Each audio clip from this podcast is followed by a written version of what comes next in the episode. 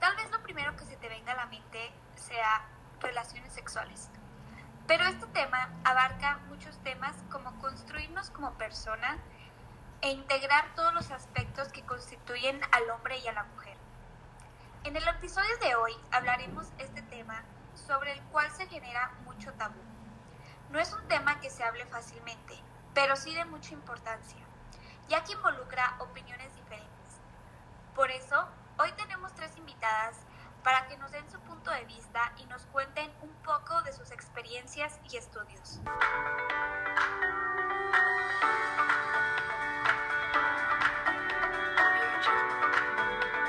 La sexualidad implica respeto hacia nuestro cuerpo y hacia el de los demás. Para esto tenemos invitada a Renata Álvarez, que nos platicará un poco de su experiencia trabajando en un club nocturno. Hola, gracias por invitarme a platicar sobre mi experiencia en un club nocturno. Comencé a los 17 años por necesidad. Actualmente tengo 20 años y ahorita cuento con un trabajo dando conferencias precisamente sobre este tema. Mi necesidad fue por falta económica, por problemas familiares. En esos momentos estaba desesperada, ya que yo quería continuar con mis estudios y se me ofreció la oportunidad de ganar buena cantidad de dinero rápidamente, así que acepté. Estuve haciendo esto por casi tres años y como ya mencioné fue por necesidad. No pensaba quedarme más de un año, pero los señores del club me amenazaron con que tenía que terminar mi contrato. Mi experiencia básicamente fue espantosa me sentía un objeto ya que me trataban como tal.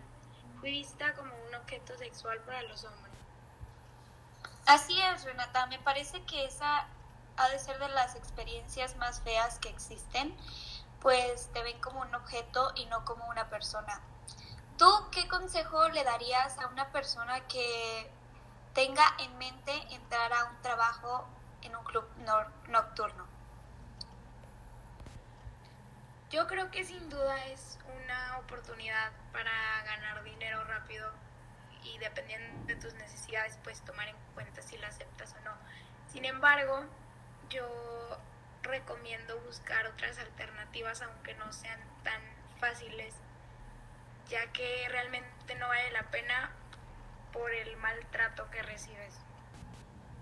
En base a la experiencia de Renata Álvarez, Hoy tenemos como invitadas a la sexóloga Paulina Orona y a la religiosa Sofía Rodríguez, que tienen posturas muy diferentes. Y para esto debatirán sobre varios puntos. El primero que me gustaría tocar sería qué es lo que piensan de una persona que trabaja en un club nocturno. Muchas gracias por la invitación. Pues principalmente siento que este tema es muy delicado, pues hay varias creencias dependiendo de la educación que llevaban las generaciones pasadas comparadas a las generaciones actuales. Son pensamientos muy distintos. Y yo como sexóloga creo que mis pensamientos son muy realistas y de acuerdo a las generaciones actuales. Las generaciones pues van cambiando durante pasan los años, las tradiciones y las costumbres de cada persona o familia pues van cambiando. La forma de pensar de nuestros abuelos también puede llegar a ser muy distinta a la nuestra pues la época en la que vivieron fue muy diferente a, la que estamos viviendo ahorita. Bueno, pues lamentablemente creo que ahorita mucha gente opta por esa por ese tipo de, de labores por necesidad o sea por lo que sea pero pues si al momento de estarlo haciendo no te sientes respetada y crees que ya estás perdiendo tu dignidad pues es mejor que buscar otras alternativas otros trabajos o así porque pues como mujer, pues hay que darse a respetar y cuidarte.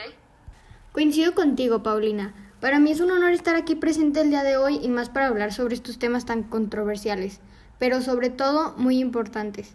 Actualmente tengo 45 años de edad y vengo desde el convento Madres Carmelitas. Mi vocación fue llamada a ser monja y con este caso desde mi punto de vista lo importante es siempre cuidar la dignidad y el respeto de la persona, el no utilizar a los demás como un objeto.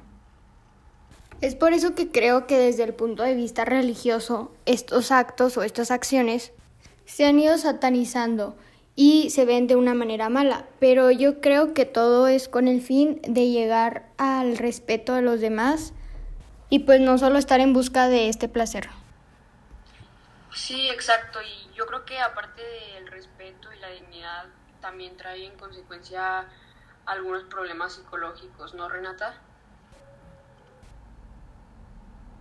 Pues sí, sinceramente estuve pasando por un periodo de, de depresión ya que realmente estaba haciendo las cosas que yo quería y sabía en el fondo que no era honesto ni lo mejor para mí lo que estaba haciendo. Y también estuve pasando por crisis de ansiedad contra los hombres y contra mí misma. Sí, Renata, yo creo que estos problemas psicológicos pues ya recaen sobre uno mismo y no sobre el problema, ya que cuando te empiezas a sentir mal contigo mismo es porque ya lo que estás haciendo no te llena, no está bien. Otro tema que me gustaría conocer de su opinión es sobre el tema de la homosexualidad, ya que hoy en día las generaciones tienen otra forma de pensar y son más aceptadas estas ideas y generan muchos puntos de vista entre las diferentes generaciones. ¿Ustedes qué me podrían decir de esto? Bueno, mi opinión sobre el tema de la homosexualidad, yo considero que las personas tienen el mismo valor o realmente no cambia su valor como persona por su orientación sexual. Así que yo no tengo nada en contra con la comunidad LGBT, respeto su decisión porque creo que cada persona tiene el derecho de tomar su decisión sobre su orientación sexual. Desde el punto de vista religioso, todos sabemos que la iglesia no está muy a favor de esto, pero personalmente yo creo que pues todos somos hijos de Dios y que Dios nos ve de una igual forma y que siempre nos va a querer sin importar nuestras preferencias, que al fin y al cabo pues siguen siendo solamente preferencias. Siento yo que todos merecemos respeto en eso, pues todos somos iguales y tenemos los mismos derechos y cada quien sabe cómo se siente mejor o con quién se siente mejor. Tenemos la libertad de escoger y yo creo que nadie merece vivir día a día escondiendo lo que realmente siente. Además, creo que ya, o sea, ya existen muchas formas en las que estas parejas pueden relacionarse sexualmente. Ya que mencionas que existen muchas maneras en las que estas parejas se puedan relacionar, una de ellas son los juguetes sexuales. ¿Ustedes qué opinan de estos para la masturbación y generación de placer? Mira, los juguetes sexuales pueden ser un excelente complemento para maximizar el placer de cualquier práctica sexual, puede ser a solas o en compañía. Por ejemplo, a través de la masturbación podemos identificar más fácilmente nuestras preferencias y los juguetes sexuales pueden ser una excelente herramienta para lograrlo. Además, algunas veces los juguetes sexuales tienen usos médicos, como por ejemplo para ayudarte cuando tienes una discusión sexual, o sea, un problema sexual o problemas médicos. Creo que esto de los juguetes sexuales se ha vuelto mucho tabú en la sociedad, pero yo lo veo bien hasta el punto de llegar al autoconocimiento, no tanto llegar al placer porque siento que ya empiezas a visualizar otras imágenes para llegar al punto de placer y pues el visualizar otras imágenes incluye pornografía, que eso sí se me hace en lo absoluto mal. Yo también creo que se genera mucha incomodidad al hablar del tema, pero yo creo que es decisión de cada quien hacer lo que quiera con su cuerpo. Además he leído en varios artículos que la masturbación cuenta con varios beneficios. Muchas gracias por aceptar la invitación para venir aquí a nuestro podcast sirva de mucha ayuda a las personas que nos están oyendo. Y pues para concluir me gustaría decir que lo importante es aceptar a todas las personas tal y como son.